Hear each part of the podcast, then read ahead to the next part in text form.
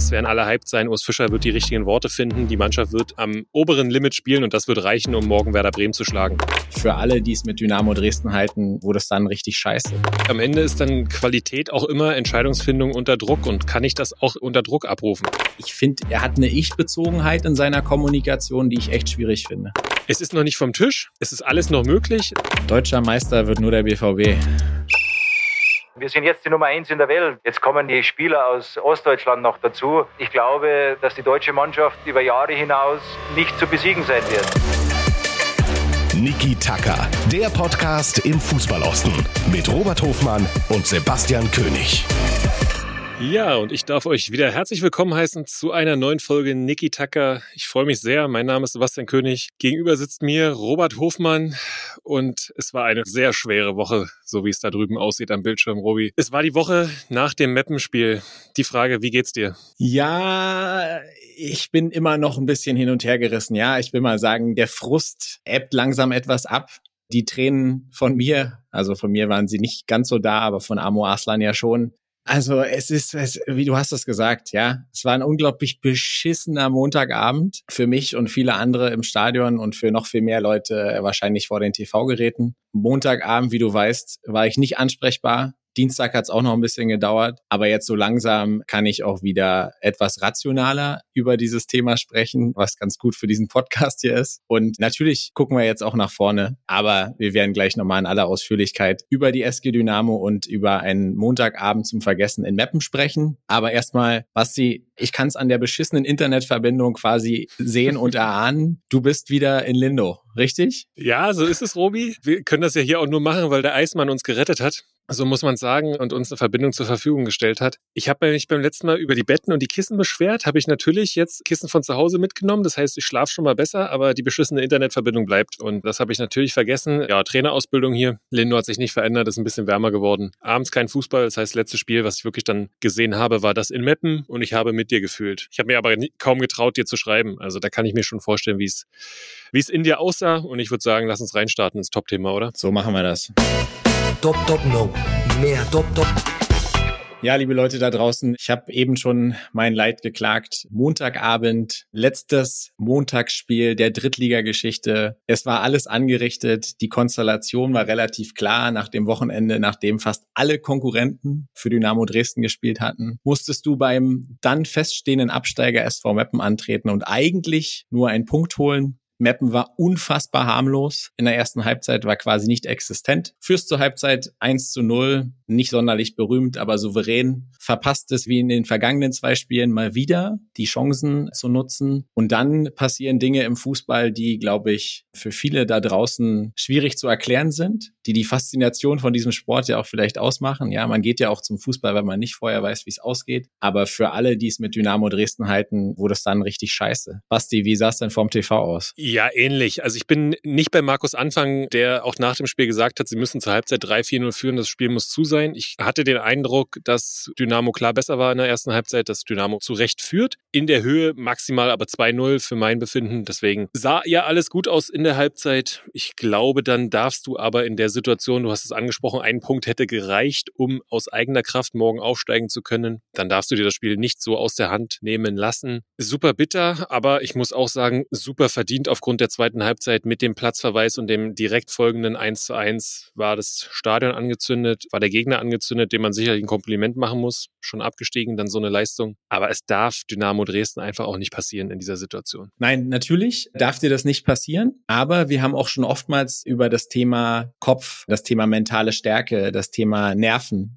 gesprochen. Wir haben mit Benny Kürsten auch darüber gesprochen, wie verrückt die letzten Spieltage sind. Dann ist es natürlich massiv unglücklich, dass du nicht nur einen dämlichen Platzverweis kriegst, der natürlich dann vollkommen berechtigt war. Park kriegt die gelbe Karte für eine ganz kuriose Szene, weil er sich verletzt, angeschlagen zurück ins Feld robbt und dass der Schiedsrichter das zu Recht wahrscheinlich als Zeitspiel interpretiert. Vier Minuten später, glaube ich, es war sehr, sehr, eine sehr, sehr kurze Folge, kriegt er eine gelb-rote Karte für ein unkluges Einsteigen und du kriegst dann exakt mit diesem Freistoß eigentlich zu verteidigen, vor allen Dingen, wenn du überlegst, welche Leute du da hinten drin hast. Aber du kriegst dann das 1 zu 1 und hast damit einen Trend bestätigt, der sich so in der zweiten Halbzeit so schleppend bewegt hat. Du hast schon gemerkt, oh Moment, Mappen zur Halbzeit dreimal gewechselt, wir verlieren langsam den Zugriff. Ja, es wird nicht mehr Fußball gespielt. Was dann im Kopf passiert, war für alle im Stadion und wahrscheinlich vom TV-Gerät auch mehr als ersichtlich. Dynamo hat dann richtig den Beton in den Schuhen gehabt und dann bringst du das Stadion hinter dich und dann dauert es nicht lange und dann trifft der natürlich auch sehr, sehr satt das 2-1. Und was ich ein bisschen vermisst habe, Basti, es wirkte nach dem Ausgleich so, als wäre kein klarer Plan da, ob du jetzt auf den Punkt gehst und wechselst jetzt nochmal Kevin Ehlers ein und sagst, wir nehmen hier den Punkt mit in Unterzahl oder die Marschrichtung ist ganz klar, wir gehen weiter nach vorne. Da hat mir ein bisschen das Signal von draußen gefehlt. Ja, ich weiß, worauf du hinaus willst, aber ich bin sicher, dass egal wie das Signal von außen ausgesehen hätte, hättest du dieses Spiel verloren, weil ich mir sicher bin, dass so wie Dresden in dieser Zeit gewirkt hat, war es wie der taumelnde Boxer und das liegt dann nur noch an Meppen, wenn die wirklich so weitermachen, die hatten dann nichts zu verlieren. Das war im Prinzip dann auch das Pech von Dynamo. Dann haben sie dann Dynamo mehr oder weniger an die Wand gespielt oder ja, haben sie an die Wand gelaufen. Dementsprechend hätte es, glaube ich, auch nichts gebracht und Dynamo hätte nicht diesen Punkt über die Runden gebracht. Es war ein grundsätzliches Problem. Es war mit dem Platzverweis und dem Tor war ganz klar in den Köpfen, oh Scheiße, wir können was verlieren und wir haben vielleicht doch nicht diese Aufstiegsfeier am Samstag. Und das lähmt und Dynamo hat gespielt wie gelähmt und wenn Dynamo spielt wie gelähmt, dann gewinnst du in der dritten Liga einfach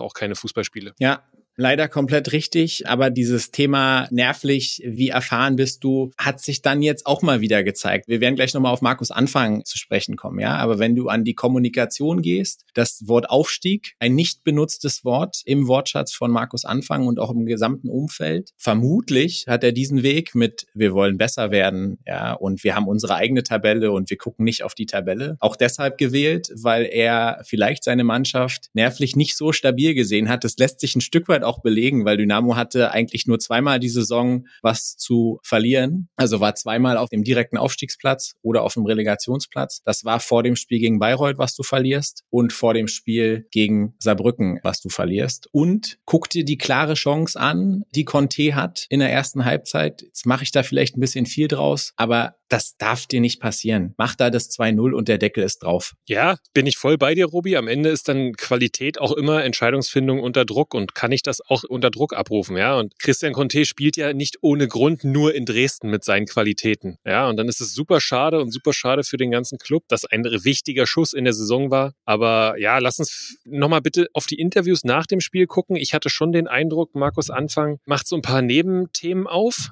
dass er wirklich auch von den Zuschauern spricht, von Schiedsrichterentscheidungen, gelben Karten etc. Wie war die Stimmung im Stadion? Es flogen ja noch Böller in den Gästeblock auch. Nimm uns mal mit, wie, wie war dein Gefühl direkt nach Abpfiff und was hast du gedacht, äh, als du Statement von Markus Anfang auf der PK gehört hast? Das sind, glaube ich, zwei Themen. Ich fange mal mit der emotionalen Komponente an aus Fansicht. Ich musste in Anführungsstrichen nur nach Amsterdam, ja. Bin zwei Stunden mit dem Auto gefahren alleine und habe quasi die ganze Zeit entweder vor mich hingeschmollt oder hingeflucht oder was auch immer. Huh? Ja, aber da waren ja Jungs und Mädels dabei, die über 500 und 600 Kilometer aus Dresden gekommen sind. Und dieser ganze Gästeblock war halt brutal unter Schock. Ich habe den Fanblock von Dynamo auch so ehrlicherweise lange nicht erlebt, weil alles war ne, positiv, gute Stimmung. Ja, es wurde auch wieder Pyro gezündet ohne Ende. So, und dann hinten raus ist es natürlich dann wirklich Schockzustand. Und dann fangen die Mappen da natürlich auch an zu singen, dritte Liga, Dresden ist dabei. Und dann gibt's den Absteiger, Absteiger-Konter und so weiter. So, und dann sind dann auch wieder, muss man man sagen, ärgerlicherweise hinten raus einigen Kollegen ein bisschen die Sicherung durchgebrannt und dann sind auch pyrotechnische Erzeugnisse in den Heimbereich geflogen. Und das ist was, was gar nicht geht. Weil gerade für eine Fanszene, die für Fankultur steht, Fankultur im Sinne von Pyrotechnik ist geil und lass mal machen. Und das ist auch so. Ich unterstütze das ja. Aber das hat als Wurfgeschoss einfach gar nichts zu suchen, gar nichts. Ja, und dann sind wieder Menschen verletzt worden und so weiter. Und dann hast du wieder diese Berichterstattung darüber, die kein Mensch braucht. Und Markus Anfang ich habe dann direkt nachts noch, weil ne, man ist ja eh dann als Fußballbekloppter, kannst du ja dann nicht nach Hause kommen, sondern ja gut, da gehe ich jetzt pennen. Hab mir dann auch noch die PK angeguckt und auch das Interview vorher. Und kommunikativ fand ich ihn schon oftmals schwierig in der Saison. Das war jetzt wieder so. Er bringt da ein Thema auf, dass er massiv beleidigt worden ist von den Fans hinter ihm, legt sich dann damit quasi auch indirekt mit Ernst Middendorf an. Kannst du alles machen und ist auch in Ordnung und also beziehungsweise ist überhaupt nicht in Ordnung, dass er da beleidigt worden ist unter der Gürtellinie. Es haben ehrlicherweise einige auch bestätigt bestätigt, auch Journalisten da in der Nähe. Aber darum geht's mir ja gar nicht. Die Frage ist, du hast gerade ein ganz, ganz entscheidendes Spiel, was dir die ganze Rückrunde, das ganze Jahr 23 vermutlich verhagelt, hast du gerade weggeschmissen und du bringst auf einer PK ein Thema auf, was da irgendwie so deplatziert ist, was da gar nicht hingehört. Und ich finde, er hat eine Ich-Bezogenheit in seiner Kommunikation, die ich echt schwierig finde. Es war ehrlicherweise mein Eindruck vor dem Spiel schon, dass das Interview ein bisschen so, oh, was willst du jetzt von mir? Eigentlich habe ich gar keine Lust hier zu sein. Da war dann Ralf Becker so ein bisschen der Gegenpart in der Halbzeit. Total entspanntes Interview, total sympathisch, auch irgendwie auf Augenhöhe. Habe ich total gerne gesehen und dann auch nach dem Spiel das Interview von Markus Anfang. Er macht Themen auf, die dann sicherlich vom Sportlichen seiner Mannschaft ablenken. Kann auch Absicht gewesen sein, will ich jetzt nicht urteilen. Er hat dann auch nochmal gesagt, ja, wir haben eine tolle Rückrunde gespielt und sowas. Alles ein bisschen drumherum erzählt. Riesenenttäuschung bei Spielern. Bei ihm hast du, glaube ich, auch gesehen, alle wollten dieses Endspiel morgen haben. Es in der eigenen Hand zu haben, ist natürlich, brauche ich dir nicht erzählen, immer besser.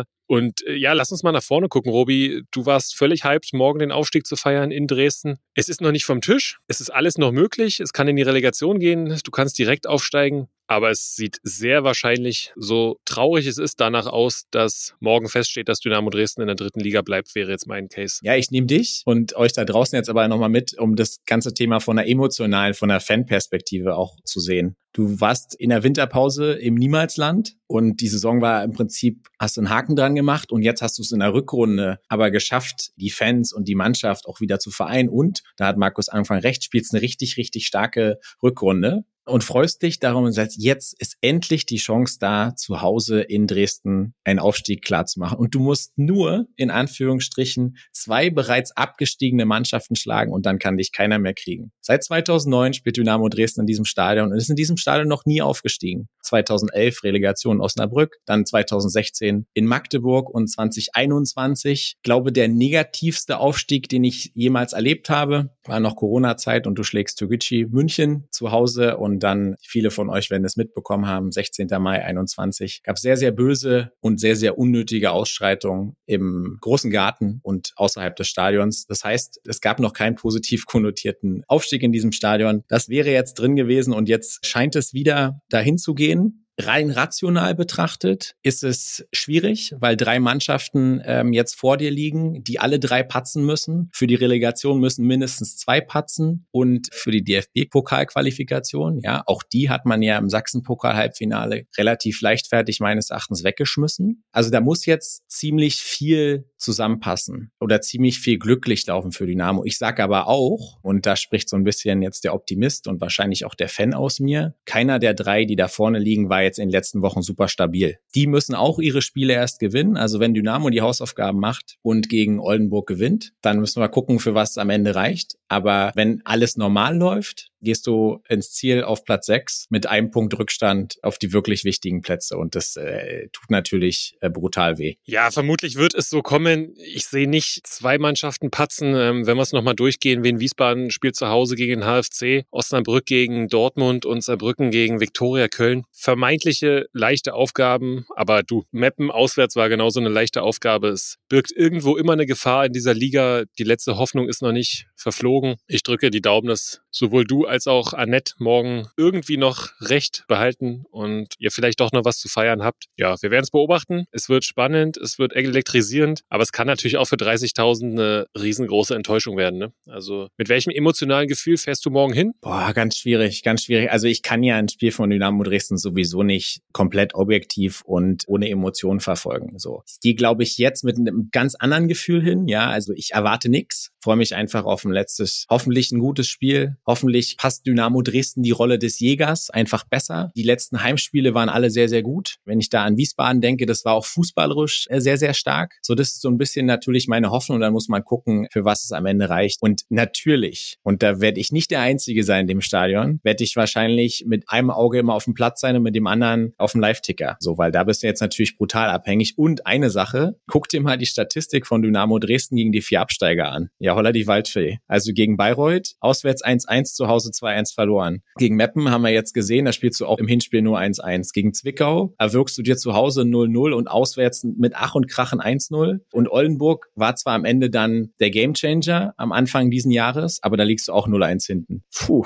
also zu der verrückten Saison würde passen, wenn die patzen und Dynamo auch. Ich weiß es nicht, aber Es ist natürlich auch, und das ist dann der letzte Punkt auch, den wir hier zu Dynamo haben, es ist der letzte Spieltag und dann geht's natürlich auch ganz schnell in den Ausblick der kommenden Saison. Und du hast neun auslaufende Verträge. Da sind viele Leistungsträger dabei und ich glaube, dass einige natürlich in allererster Linie in Amo Aslan, dass der nur zu halten wäre, wenn du in die zweite Liga aufsteigst. Heißt im Umkehrschluss, wenn du in der dritten Liga verbleibst, hast du erneut eine Art Umbruch hast sowieso Umbruch auf der personellen Ebene, weil mit Christian Walter der Chef-Scout nach sehr, sehr langer Zeit bei Dynamo Dresden zum Saisonende auch gehen wird. Ja, aber über die Transfers werden wir mit euch noch in der Zukunft viel diskutieren sind sehr gespannt. Das ist dann sicherlich ein Thema auch für den Sommer, wie dann Dynamos Mannschaft aussieht und für welche Liga. Wenn wir jetzt in der Liga bleiben, wir haben gerade schon das Gastspiel des HFC angesprochen in Wiesbaden, was wichtig ist auch für Dynamo. Der HFC hat jetzt endgültig dann am Sonntag, glaube ich, auf der Couch auch den Klassenerhalt gefeiert, klar gemacht. Auch nochmal herzlichen Glückwunsch an Sretoristic und natürlich auch unseren Gast Thomas Sobotzig. Wir hatten gesagt, er wollte feiern am 27.05. Wir hatten kurz Kontakt. Äh, er hat geschrieben, es war auch in Ordnung, eine Woche vorher zu feiern. Deswegen, ja,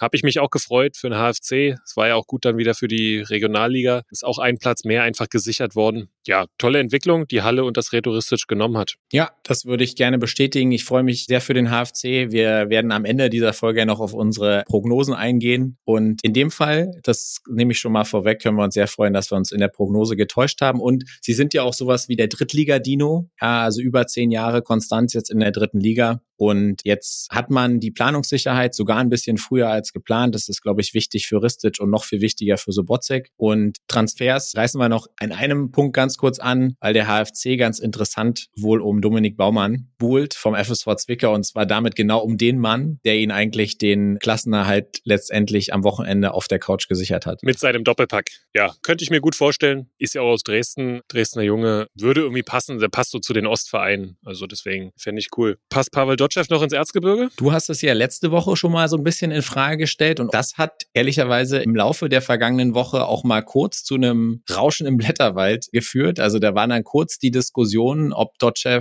nicht doch noch ersetzt wird, kurzfristig durch das bekannte Duo Hertel-Thielemann, aber ist dann sofort korrigiert worden unter der Woche, sofort dementiert worden. Also ja, Dotschew wird bleiben. Ob er tatsächlich der richtige Mann ist, wird sich zeigen. Wir haben über seine Vertragskonstellation gesprochen, aber wenn wir über den Auftritt jetzt am vergangenen Wochenende sprechen, ein sang- und klangloses 0 zu 3 gegen Ingolstadt, puh, also das sollte ja nochmal ein netter Saisonabschluss und so, aber ich hatte den Eindruck, es gab Freibier für die Mannschaft schon vorm Abpfiff, weil das war ja wirklich saumäßig. Ja, letzte Heimspiel, Fanmarsch, Euphorie irgendwie, du hast es geschafft. Aue stand ja im Winter wirklich mit dem Rücken zur Wand, dann gerettet, viele tolle Spiele gemacht, viele emotionale Heimspiele, aber du hast glaube ich, von den letzten drei, vier Spielen hast du drei Kackspiele gemacht. So, so ehrlich müssen wir sein. Und deswegen wird der Saisonstart in Aue sage ich, wirklich ganz, ganz entscheidend. Und da werden die Verantwortlichen, kann ich mir vorstellen, ganz genau hinschauen. Ich denke aber auch, Pavel Dotschew hat aufgrund der Verdienste in diesem halben Jahr jetzt in einer wirklich schwierigen Situation mit einem guten Kader, ja, aber auch einem schwierigen Kader sicherlich, hat es aus meiner Sicht verdient, die Chance zu bekommen und auch in die neue Saison zu gehen. Ich glaube, das kann man auf jeden Fall so unterschreiben, weil wenn man jetzt auf die Tabelle guckt und auf die Entwicklung der letzten Spiele, ne, verstehe ich, dass da Zweifel aufkommen, aber wie du sagst, er hat die Mannschaft übernommen in einem ganz anderen Zustand und in einer ganz anderen Tabellenregion und hatte,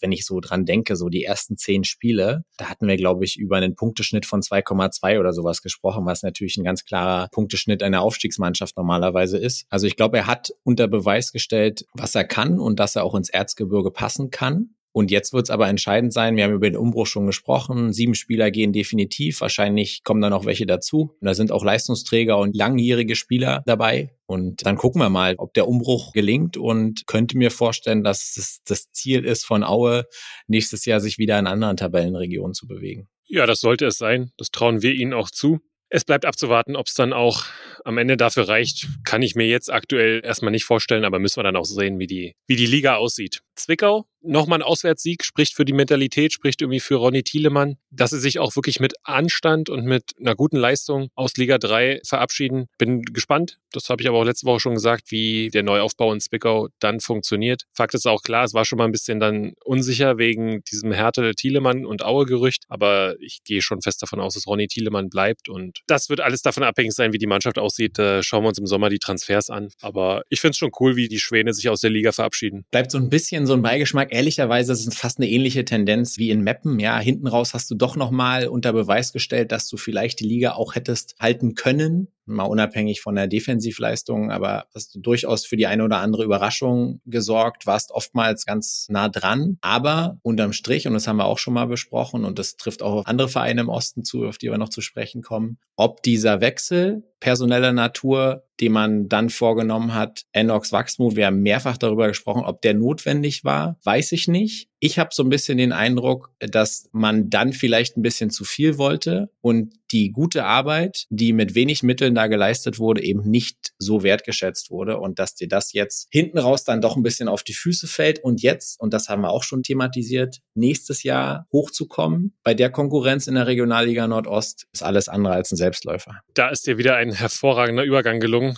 Du hast sie Sie ist schon genannt, unsere Champions League des Ostens, die Regionalliga Nordost. Robby, wir haben einen Meister und wir dürfen gratulieren. Der FC Energie Cottbus gewinnt die Regionalliga Nordost und qualifiziert sich für die Aufstiegsspiele. Ja, und das absolut verdient. Ja, hinten raus ein Spiel, wo du dann auch wieder merkst, da ist dann die Nervosität da. Du gewinnst 1-0 gegen Babelsberg, unangenehmer Gegner, aber du holst dir das. Da war auch viel Euphorie dann natürlich auch da, aber wir wissen auch, und wir werden gleich nochmal über äh, Pele Wollitz und sein Interview nach dem Spiel sprechen. Es ist erst die halbe Miete. Dass es die halbe Miete ist, ihr kennt die Leier, ist einfach furchtbar und ätzend und keine gute Regelung. Der Meister gehört verdammt nochmal eine Liga nach oben, dass er nicht in die Relegation muss, aber es ist wie es ist. Ein Spieltag vor Ende ist die Ausrichtung klar. Voller Fokus auf Unterhaching oder wer auch immer da kommen mag. Ja, richtig, weil die Spielvereinigung Unterhaching noch nicht endgültig gemeldet hat. Der DFB hat die Lizenzierung beantwortet. Jetzt versuchen sie, die eine oder andere Lücke noch zu schließen. Die Regionalliga Bayern endet jetzt erst am Wochenende, sodass so das ein bisschen der späteste Termin ist. Klar wäre für alle, auch den Gegner, schöner, wenn es jetzt schon feststeht, aber zu 95 Prozent gehen wir alle von der Spielvereinigung Unterhaching aus und von diesen sehr spannenden Aufstiegsspielen übrigens, Robi, möchte ich korrigieren, ein bisschen klugscheißen, weil Relegation ist nur, wenn einer auf- oder absteigen kann. Das sind in dem Fall dann die Aufstiegsspiele, habe ich jetzt von einem Verbandsvertreter, mit dem ich so zusammenarbeite, mal gelernt. Also dementsprechend sprechen wir über die Aufstiegsspiele zwischen Cottbus und Unterhaching, um die wir uns dann nochmal kümmern werden, wenn es soweit ist. 7. Juni in Cottbus, 11. Juni stand jetzt in München. Und ja, man muss aber auch sagen, Rot-Weiß Erfurt als Aufsteiger eine super Saison gespielt. Es war eine verdammt ausgeglichene Liga und hat super Spaß gemacht, einfach die Regionalliga in diesem Jahr zu verfolgen verfolgen. Genau so ist es. Diese Liga hat einfach einen enormen Charme. Auch darüber haben wir mit Benny Kürsten letzte Woche gesprochen, ne? auch in seiner Funktion als MDR-Experte und als Experte damit auch für die Regionalliga Nordost. Ne? Der Charme zwischen Halbprofis und Fastprofis und Vollprofis und der Charme zwischen ehemaligen DDR-Meistern und so weiter. Und dann eben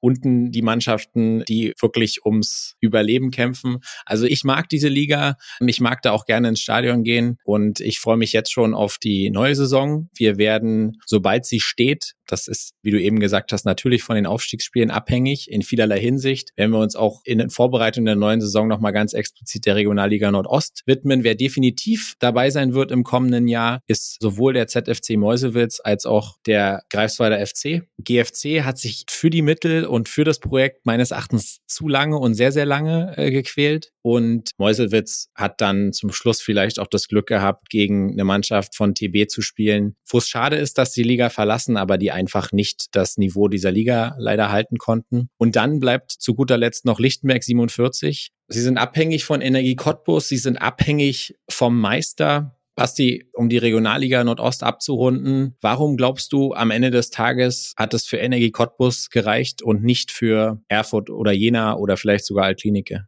Schwierige Frage, aber ich habe es in der Saisonprognose gesagt, dass das Zusammenspiel zwischen Fans, Trainer und Mannschaft in Cottbus einfach am besten ist. Du hast am Ende auch gesehen, dass sie den Zuschauerschnitt nochmal auf über 6.000 gehoben haben, 18.000 gegen Erfurt, 12.000 zu Hause gegen Babelsberg. Das ist eine Euphorie. Du hast einen sehr erfahrenen Trainer und du hast auch klar die beste Mannschaft. Also ja, der höchste Marktwert auf Transfermarkt hat nicht immer was zu sagen, aber ich glaube, wenn du auch schaust, der höchste Konkurrent war Rot-Weiß Erfurt, die sind Aufsteiger aus der Oberliga. Bundesliga. Dritter geworden ist Karl Zeiss Jena. Von Jena hast du mit Slamar und Österhellweg zwei Stammspieler zu dir holen können. Du hast mit Hottmann einen Spieler, der auch woanders hätte hingehen können. Meppen wollte Timmy Thiele im Winter haben, aber du hast ihn als Energie Cottbus geholt und das hat einfach eine Breite auch in den Kader gebracht, sodass es für mich auch klar der beste Kader ist. Der beste Kader muss nicht immer Erster werden, deswegen Chapeau und Glückwunsch, aber aus meiner Sicht, ja, über 34 Spiele kann es da keinen anderen Ersten geben. Und damit würde ich sagen, springen wir zwei Ligen nach oben von der Regionalliga in die zweite Liga. Denn nicht nur in Cottbus, sondern auch in Nürnberg wurde gefeiert. Und zwar wurde in Nürnberg das beste 0 zu 0 aller Zeiten gefeiert. Der FC Hansa sichert sich am vorletzten Spieltag mit einem Remis beim ersten FCN den Klassenerhalt. Ja, geil. Geiles 0-0 kann euch das Interview von Markus Kolke nur ans Herz legen. Äh, da hat er ein bisschen seinen Getränkeplan für den Abend preisgegeben. Jetzt gehe ich erstmal in die Kabine, trinke ein paar Bierchen und äh, dann trinke ich noch mehr Bierchen und irgendwann schwanke ich auf Havanna um. Und dann kommt noch ein bisschen Schnaps dazu und dann mal gucken, was noch geht.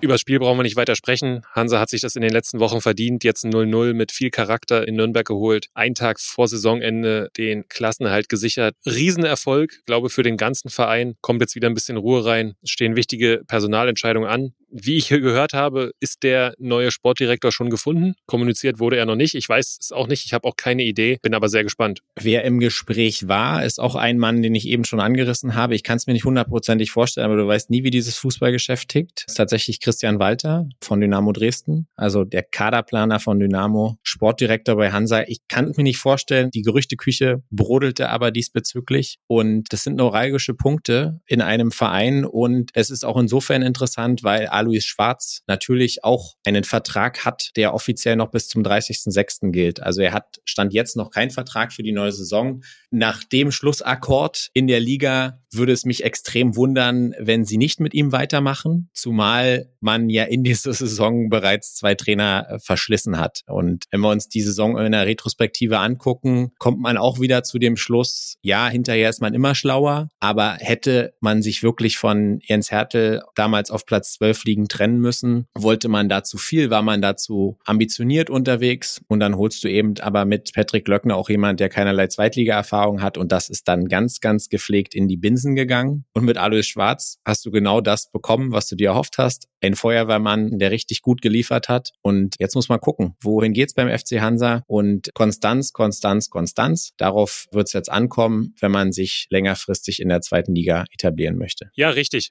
Alois Schwarz wird Trainer bleiben, da bin ich, bin ich relativ sicher. Christian Walter fände ich charmant, wenn das irgendwie in Rostock gehen würde. Werden wir sehen, werden wir beobachten und dann auch mit euch sicherlich diskutieren. Fakt ist aber, wenn Alois Schwarz in Rostock Trainer bleibt, werden wir vermutlich im Oktober wieder diskutieren. Nichtsdestotrotz, jetzt ist erstmal Freude für den FC Hansa, dass sie in der zweiten Liga bleiben. Wenn jetzt schon Dynamo wahrscheinlich nicht hochkommt, ist es wichtig. Für die zweite Mannschaft ist es wichtig, dass die aufsteigen kann. Das hatten wir auch schon diskutiert und dementsprechend freuen wir uns gefreut hat sich auch der erste FC Magdeburg, dass er bei der Aufstiegsparty in Darmstadt dabei sein konnte. Ja, und vor allem waren sie nicht nur dabei, also sie waren jetzt nicht nur ein netter Gast, sondern die haben erneut ein richtig, richtig starkes Spiel äh, gemacht beim SV Darmstadt 98, dem hochverdienten Aufsteiger in die Fußball-Bundesliga. Also Gratulation an die Lilien, aber auch Gratulation nach Magdeburg. Eine ganz, ganz tolle Saison, eine ganz, ganz starke Rückrunde. Du hast immer mal wieder den einen oder anderen geärgert und warst ein Stück weit auch das Zünglein an der Waage, was den Aufstiegskampf angeht. Und jetzt wird es nochmal sehr interessant für den FCM, die natürlich mitten in den Planungen für die neue Saison sind. Aber sie können nochmal das Zünglein an der Waage werden, weil sie jetzt am letzten Spieltag gegen Arminia Bielefeld spielen, die sich aktuell auf dem Relegationsrang befinden, aber sich da natürlich gerne noch wegbewegen wollen. Also hinten ist die Sache klar, Sandhausen ist weg, Regensburg so gut wie weg. Und jetzt geht's noch darum, wer sich um den Relegationsrang bewerben will oder eben den nicht einnehmen will. Und ich glaube, du möchtest am letzten Spieltag nicht gegen Magdeburg spielen, ehrlicherweise. Ja, genau, wie wir es schon bei Darmstadt angedeutet hatten. Ich bin bei dir, ich habe das Spiel auch komplett live gesehen. Magdeburg hat ein super Spiel gemacht, Darmstadt hat geschlottert ohne Ende, hatte dann einen überragenden Marcel Schuhn, der ihn da das 1-0 hält. An der Stelle auch nochmal Glückwunsch an Chris Busse, Athletiktrainer in Darmstadt. Dritter Aufstieg in fünf Jahren, ja, mit Cottbus Union, jetzt Darmstadt. Also ganz schuldlos kann er nicht sein. Nee, freue ich mich auch für ihn. Magdeburg willst du jetzt nicht spielen, aber Robi, du hast gerade da unten ein bisschen die Mannschaften gesagt, Regensburg, Sandhausen, Bielefeld, boah, muss ich dir sagen, das ist mir scheißegal, wer da absteigt. ja, jetzt könnte ich ja wieder um die Ecke kommen und sagen, ja, mein irgendwo tief vergrabener Optimismus hofft ja noch auf Dynamo und Relegation. Auch da gucke ich deswegen ein bisschen hin. Und ich habe so ein bisschen einfach das unterschwellige Gefühl, dass Braunschweig die vermeintlich einfachste Option wäre. Aber ich bin ein bisschen bei dir. Unterm Strich ist es mir auch total Latte. Was uns nicht Latte ist, ist der erste FC Union Berlin. Und damit lass uns nochmal ins Oberhaus schauen, Robi. Wir hatten es jetzt Woche für Woche. Wir haben sie gefühlt schon immer in die Champions League geredet. Es war dann schon irgendwann klar. Ich hätte es ihnen nicht zugetraut. Darauf werden wir gleich nochmal in den Saisonprognosen auch eingehen. Union hat aber auch eine wahnsinnig starke Rückrunde gespielt. Jetzt ist so ein bisschen der Auswärtsflow gebrochen. Aber das ist eigentlich auch egal, weil morgen spielen sie zu Hause. Ein Heimsieg gegen Werder Bremen reicht für die direkte Champions League Qualifikation, egal was die anderen machen. Kann mir jetzt schwer vorstellen, dass da morgen was schief geht. Ja, unterschreibe ich so. Nicht nur, weil sie sich dafür für eine bockstarke Saison belohnen würden. Ja, nochmal, Union Berlin, es wirkt surreal. Ich habe vorgestern erst wieder so eine Tabelle gesehen, wo zu sehen war, wer diese Saison Tabellenführer war. Und du siehst du einen Balken über sieben Spieltage hinweg, wo Union Berlin Tabellenführer der Fußball-Bundesliga war. Absoluter Wahnsinn. Und ich glaube, dass sie dieses Finale um die Champions League jetzt auch ziehen werden. Auch weil sie absolute Crunch-Time-Expertise haben. Ja, wenn du nochmal in die beiden Vorjahre reingehst, 2021 hast du am letzten Spieltag das Duell um die Conference League mit Gladbach, was sie in einer Nachspielzeit für sich entscheiden. 2-1 Nachspielzeit Max Kruse gegen RB. Und ein Jahr später hast du quasi wieder ein Fernduell, diesmal mit den Kollegen vom ersten FC Köln und gewinnst auch da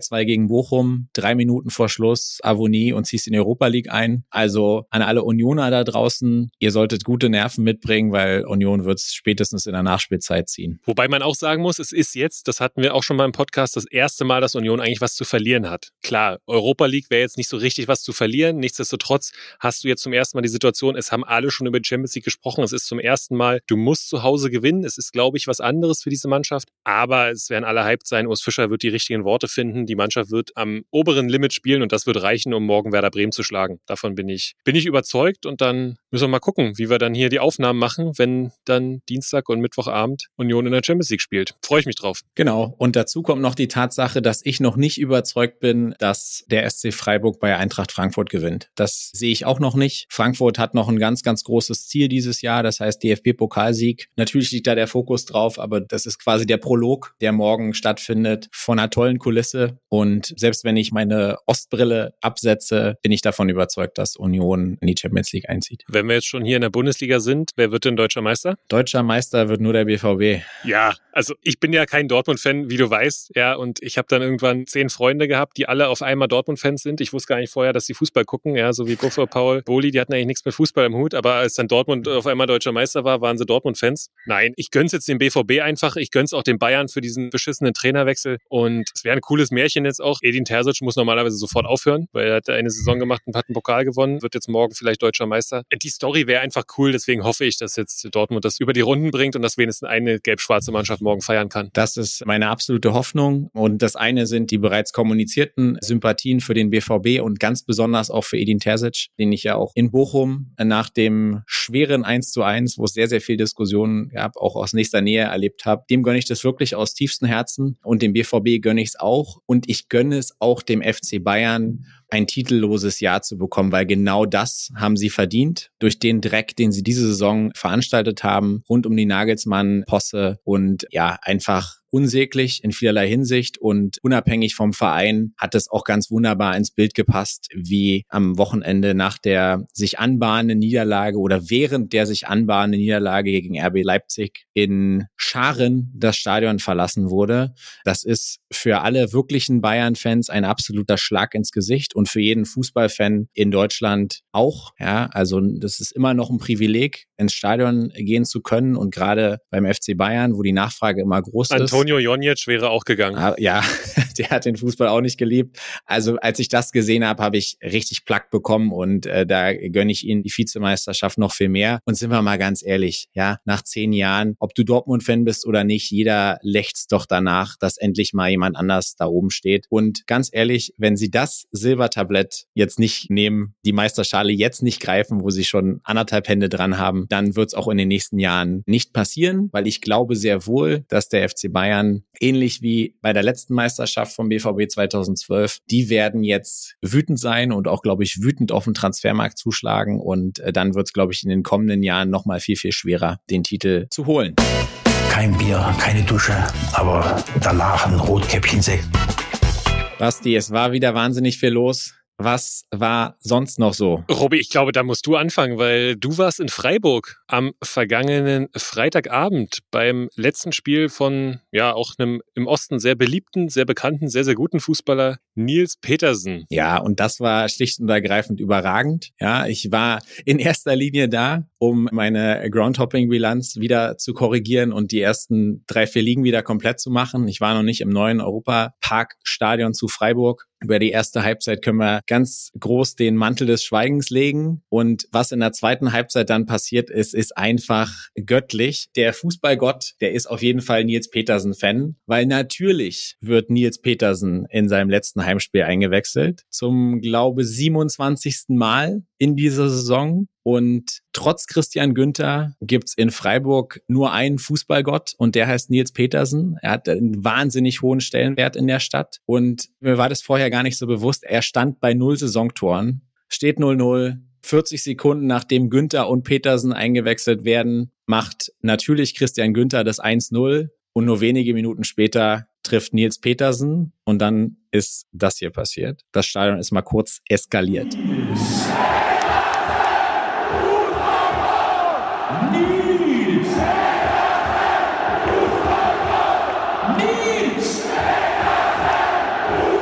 Weltklasse. Ja, und gebt zu, spätestens beim dritten Mal habt ihr alle Petersen mitgerufen. Äh, so ging es mir, äh, Gänsehaut, geiles Erlebnis. Rob, ich muss mit dir nochmal über den Schiri sprechen, weil Nils Petersen hat noch ein zweites Tor geschossen und es wurde dann zurückgenommen. Da gab es noch eine rote Karte. Was ist denn mit Fingerspitzengefühl, Schiedsrichter? Regeltechnisch alles vertretbar, aber hast du auch das Gefühl irgendwie, ey, bitte lass dem doch das zweite Tor und gib dem da nicht am Ende rot. Es geht hier um Nils Petersen. Ich war richtig sauer. Wir haben ja sofort geschrieben und wir hatten ja kürzlich erst den Draft, wo ich Bastian Dankert auf Platz zwei manövriert habe. Ich habe gesagt, der Draft wird sofort gelöscht, weil genau wie du sagst, also erstens, halt doch dein dämliches Maul da in deiner Kölner Hütte und lass Nils Petersen das 2-0, das 3-0 in dem Fall, sorry, sein zweites Tor, lass ihm das doch einfach. Und dann, dass er Chico Höfler in der Nachspielzeit noch eine rote Karte gibt. Ja, Mai, natürlich war das ein derbes Einsteigen. Aber niemand auf dieser Welt hätte sich beschwert, wenn er zu ihm hingeht, sagt, Chico, mein Lieber, das ist sehr dunkelgelb, aber alles ist gut. So, und da hat mir einfach das Gefühl für die Situation gefehlt in beiden entscheidenden Situationen. Und da war dann doch mal wieder mehr Schiedsrichter im Spiel, als es meines Erachtens gebraucht hätte. Und das war ja nicht das einzige Mal dieses Wochenende der Fall. Ja, richtig, Robi. Es gab in Cottbus eine ähnliche Szene. 90. plus 4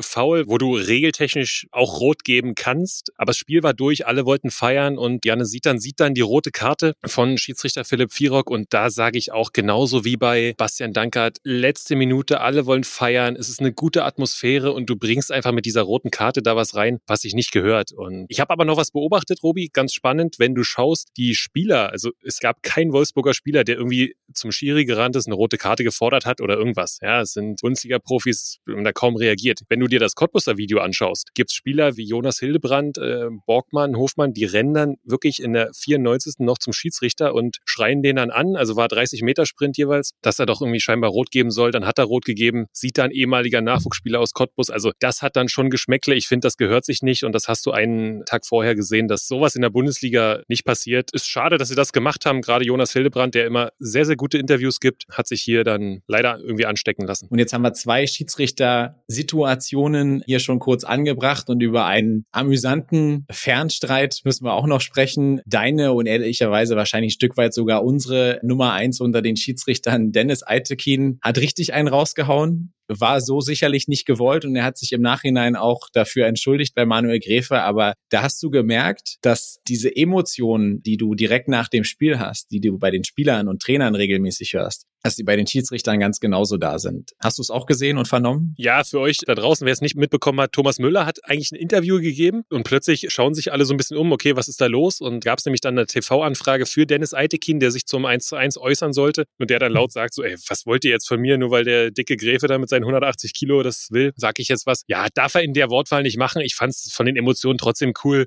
Der hat das so ehrlich gemeint, man kann es ihm nicht übel nehmen. Ich finde es auch nicht schlimm. Wir sind auch immer noch im Fußball, das ist mir wichtig, dass wir das mal sagen sagen und da können wir uns auch mal Sachen an den Kopf hauen. Aber ja, schon sehr amüsante Szene. Sehr zu empfehlen. Ja, und er hat sich ja im Nachgang auch entsprechend entschuldigt. Und ich glaube, alles gut. Ich glaube, dass der Manuel Gräfe eine andere Diskussion führt. Gerade hat ja auch Aitekin entsprechend so gesagt. Manuel Gräfe führt einen Kleinkrieg gegen den DFB und ja, sollte das aber nicht vermischen mit einem Kleinkrieg gegen die aktiven Schiedsrichter. Und wir haben eben schon über Nils Petersen gesprochen. Wir gehen ganz, ganz stark auf Saisonende zu und da verabschiedet man sich üblicherweise von sehr, sehr verdienten Spielern. Und Nils Petersen ist aber nicht der einzige Kicker hier bei uns aus dem Osten, der in die Annalen eingeht und jetzt seine Karriere beendet, sondern es haben auch noch zwei weitere ihre Karriere beendet oder angekündigt, ihre Karriere zu beenden. Basti, fangen wir mal mit deinem Namensvetter an, Ronny König.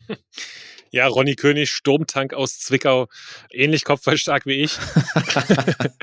der ja beendet seine Karriere. Es war Wahnsinn. Also er hat auch im Alter von 39 noch äh, Bälle festgemacht, war irgendwie ein Faktor in Liga 3, total auch cooler Typ, so ehrliche Interviews, dass man ein ostdeutscher Fußballer so wie in die Welt gerne hat und braucht, wird uns schon fehlen im Ostfußball. Ja, genauso wie Toni Lindenhahn. Ne? Ja, Ronny König, äh, geiler Typ, wird nächsten Freitag stolze 40 Jahre, macht über 500 Spiele und das ganz Witzige ist, er hat mal gesagt, eigentlich wollte er 2016 schon aufhören, quasi nach Chemnitz aufhören und dann hat ihn Thorsten Ziegner nach Zwickau geholt. Ja, gut, dann machst du halt eben mal noch 70 Hütten in sieben Jahren. Also äh, cooler Typ, die Liga wird ihn vermissen. Der FSV Zwickau hat ihn in der entscheidenden Saisonphase sicherlich auch schmerzlich vermisst, verletzungsbedingt. Und verletzungsbedingt die Karriere beenden, da du ihn eben angesprochen, muss auch Toni Lindenhahn schon mit 32 Jahren. 20 Jahre davon war er beim HFC, hat leider schon im Januar 2021 gegen Magdeburg sein letztes Pflichtspiel bestritten. Also absolute Legende, über 300 Spiele, fast 30 Tore. Das Einzige, was er wahrscheinlich kurzfristig nicht gewinnen wird, ist den Preis für die schönste Frisur des Jahres. Ja, aber die gewinne ich auch nicht. Und dann, Basti, wir haben es vorhin schon mal ganz kurz angerissen, gab es, ich würde sagen, nicht das erste, aber durchaus ein bemerkenswertes Interview von Pele Wollitz nach dem Heimspiel gegen Babelsberg, wo er, glaube ich, in alle Richtungen ausgeholt hat. Also er hat nachvollziehbar gegen den DFB und die aktuelle Aufstiegsregelung gewettert. Ich glaube, da werden ihm 90 Prozent der Fußballinteressierten absolut zustimmen. Es ging aber auch um weitere Themen. Also es ging um Erwartungshaltung in Cottbus, um nicht gemähte Rasenplätze, um Drucksituationen. Also das war schon, gelinde gesagt, sehr interessant für alle unter euch, die es nicht gesehen haben, packen wir natürlich wieder in die Show Notes. War überaus unterhaltsam, will ich mal sagen. Jaro, ich habe es noch nicht gesehen, aber ich habe es erzählt bekommen. Ja, keine unbekannten Themen. Die gleichen Interviews gibt es ehrlicherweise von der Saison 2018 schon, wo sie ja dann auch Relegation, Pokalfinale etc. hatten. Viel Druck in Cottbus. Ich glaube, die Konzentration sollte jetzt auf dem Sportlichen liegen. Ich denke, dass es aber schon auch geplant ist, äh, den Fokus so ein bisschen dann von der Mannschaft zu nehmen, um dann wirklich sich in Ruhe vorzubereiten auf die Aufstiegsspiele. Bei jemand, der so lange im Geschäft ist, kann man sicher darauf bauen, der macht das nicht, nicht umsonst. Aber wie gesagt, 2018, guckt euch gerne mal die PKs an, auch zum Thema Relegation etc. War das ähnlich. Und von dem Hassthema Aufstiegsspiele und Aufstiegsregelungen, Regionalliga, gehen wir über in ein Thema, was uns viel Freude bereitet hat, ganz zu Beginn von Niki Tucker. Und zwar, wir springen zurück in den Januar wo wir uns beide aus dem Fenster gelehnt haben und Prognosen gewagt haben. Und da wir jetzt auf die unmittelbare Zielgerade einbiegen, wollen wir uns die jetzt nochmal angucken und anschauen, was aus den Prognosen von damals eigentlich geworden ist. Ah, darum sind solche Spiele ganz gut auch mal, dass du wieder mit beiden Boden der Tatsache bist. Oha, Robi, ich habe ein bisschen Angst. ja, verständlicherweise. Es ist ganz interessant. Das ist ja nur ungefähr vier Monate her. Also für alle treuen Niki Tucker Hörer da draußen, die uns seit der ersten Stunde hören, die können sich vielleicht dunkel erinnern. Wir sind die Vereine durchgegangen. Erste, zweite, dritte Liga und Aufstiegs- und Abstiegsprognose für die Regionalliga Nordost. Wenn man sich das so ein bisschen anguckt, haben wir uns manchmal ein bisschen, manchmal waren wir ein bisschen zu negativ, würde ich fast sagen, wenn ich hier so durchgucke. Basti, wollen wir mal auf Union eingehen? Ich kann mich noch entsinnen, dass wir damals bei Instagram auch die Story gemacht haben und dass es da einige gab, die Union die Champions League zugetraut haben. Bei uns war es so, dass ich gesagt habe Europa League und du hast gesagt Conference League. Ja, absolut. Also würde ich auch, glaube ich, wieder machen, wenn ich im Winter wäre, wenn ich so zurückdenke, dass das dann so einen Weg annimmt, war echt nicht zu erwarten. Da gebe ich gerne zu, da lag ich daneben. Bei Conference League können sie nicht mehr erreichen. Wo du aber auf den Punkt und da ziehe ich wirklich meinen Hut. Korrekt lagst mit deiner Prognose ist, der FC Hansa sichert sich den Klassenerhalt am vorletzten Spieltag. Also Respekt. Da müssen wir nochmal reinhören. Da hören wir nochmal rein. glaube aber, dass es bis zum Ende eng sein wird, aufgrund auch der Qualität der anderen Mannschaften. Ich glaube, dass Hansa aber ohne Relegation die Klasse halten wird und zwar am ja, vorletzten Spieltag. Ja, krass. Und das, obwohl es ja wirklich lange nicht so aussah. Aber du lagst auch richtig. Ja, also ich war ja ähnlich unterwegs, habe den FC Hansa auch den Klassenerhalt zugetraut. Wem wir nicht den Klassenerhalt zugetraut haben, wahrscheinlich haben wir uns damals von der Tabellenkonstellation etwas blenden lassen, sondern sie maximal in der Relegation gesehen haben, beide übrigens, ist der 1. FC Magdeburg. Wenn das so läuft, dann täusche ich mich ehrlicherweise sehr, sehr gerne. Ja, das stimmt. Und das macht, glaube ich, auch deutlich, wo der FCM im Winter stand. Ja, es war wirklich nicht zu erwarten. Ich glaube, 17. waren sie, dass so eine sichere Kiste wird.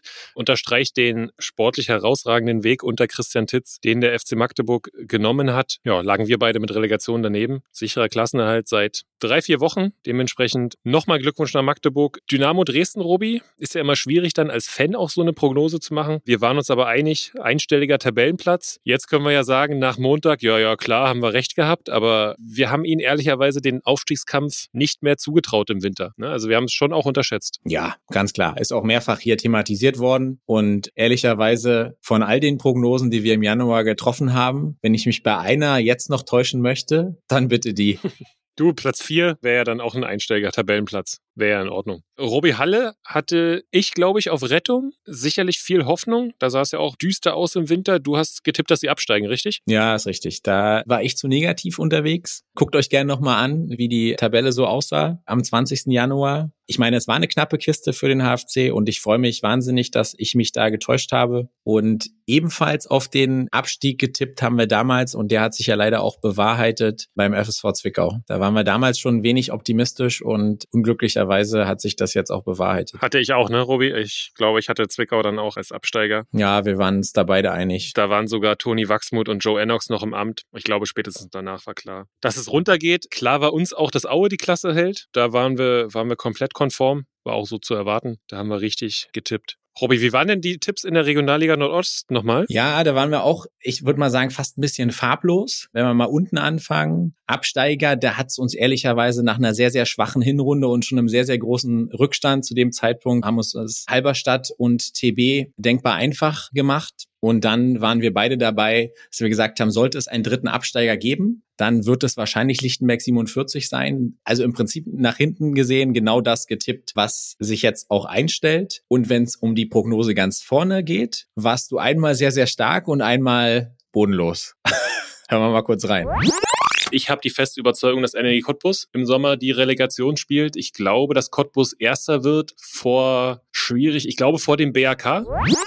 Oh ja, der BRK, seines Zeichens fast die schlechteste Mannschaft in der Rückrunde. Und der BRK hat ja, das habe ich glaube ich hier schon mal gesagt, des Öfteren eine desaströse Rückrunde gespielt. Ja, wenn man schon einen Podcast macht und denkt, man hat so ein bisschen Ahnung, dann sollte man das auf dem Schirm haben. Dementsprechend, ja, lag ich da vollkommen daneben, hatte den Meister richtig. Du hast auf Erfurt vor Cottbus getippt, was auch lange möglich war. Absteiger hatten wir richtig. Und was mich auch oder uns als Brandenburger natürlich freut, ist, dass wir Luckenwalde richtigerweise unten rausgeredet haben. Beeindruckende Rückrunde, 27 Punkte. Ja, also mittlerweile auch richtig in Schwung, haben jetzt gerade äh, Greifswald und den BFC weggeschossen, sind in Stimmung fürs Pokalfinale. Muss man auch nochmal sagen, mit den Mitteln. Chapeau, Top-Trainer, habe ich schon mal gesagt. Bin ich gespannt, wie es weitergeht. Ja, und diese Prognosen, Basti, Basti, werden wir auch zu Beginn der neuen Saison dann wieder machen. Dann wird es nochmal schwieriger für uns, weil nochmal mehr Blackbox. Hier hatten wir ja so ein bisschen den Vorteil, gerade was jetzt zum Beispiel die Absteiger der Regionalliga Nordost angeht, dass sich da so ein ziemlich klares Bild abgezeichnet hat. Aber die Tipps zum Saisonstart, glaube ich, sind die, die wirklich schwer sind. Das Thema gehen wir an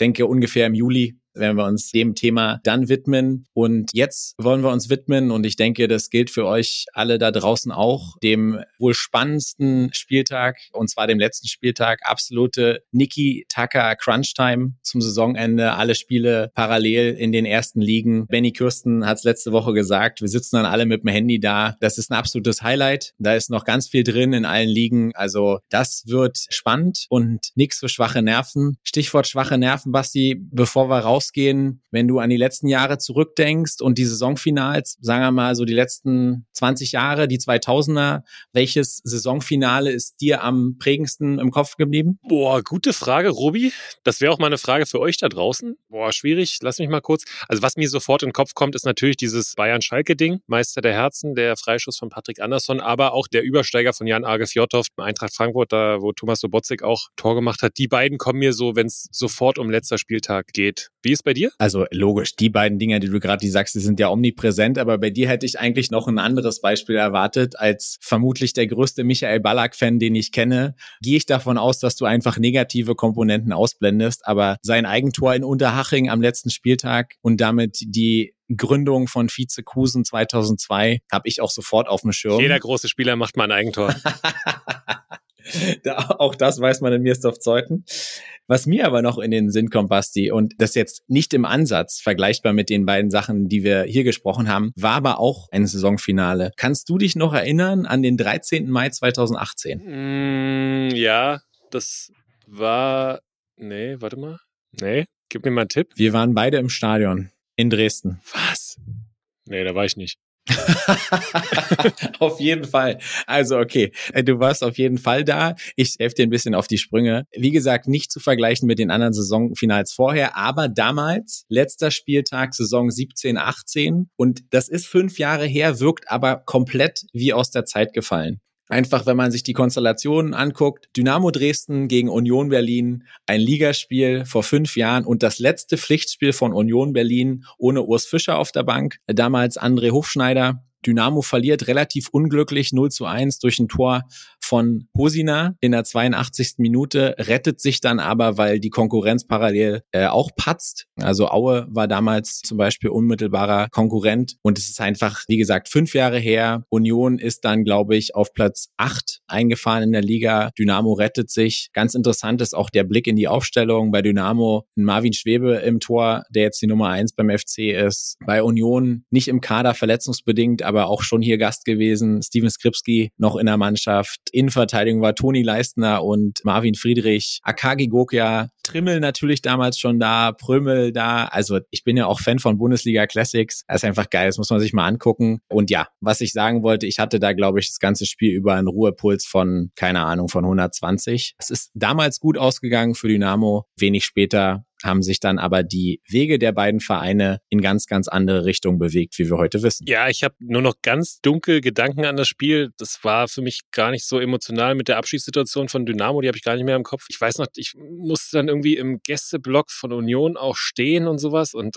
ist, also das war auf jeden Fall gar nichts für mich. Deswegen habe ich das aus meinem Gedächtnis mit den schönen Fußballerlebnissen mal ganz entspannt rausgestrichen. Rausstreichen aus euren Fußballerinnerungen werdet ihr hoffentlich nicht das jetzt anstehende Fußball Fußballwochenende. Es ist der letzte Spieltag. Es werden ganz, ganz viele Entscheidungen fallen. Und wir wünschen euch dabei und damit, wo auch immer ihr das Ganze verfolgt, ob im Stadion, vorm TV, Oldschool am Radio oder wo auch immer, ganz, ganz viel Freude. Und abschließend wollen wir uns wie immer dahingehend an euch wenden. Für alle Fans und Hörerinnen, die uns seit der ersten Folge hören, die kennen das schon. Für alle Neulinge hier. Wenn euch Niki Tucker gefällt, dann abonniert uns auf eurer favorisierten Plattform und bewertet uns auch gern. Ja, bei Apple Podcast zum Beispiel kann man das auch mit Worten tun. Und ganz wichtig, wir freuen uns auch immer über Anregungen äh, jeglicher Art. Also ihr könnt uns eine Mail schreiben bei nikitaka.web.de oder zum Beispiel auch bei Instagram eine Direct Message. Und wir würden auch jedem, der Instagram nutzt, empfehlen, uns da zu folgen, weil wir geben uns da große Mühe, noch weitere Inhalte, die hier quasi in dem Podcast keinen Platz finden oder eher visueller Natur sind, dass wir die dort spielen. Also folgt uns gerne auf Instagram und schickt uns Nachrichten da und dann dann freuen wir uns darüber, mit euch in den Austausch zu gehen. Und in diesem Sinne sage ich vielen Dank und sportfrei. Sportfrei.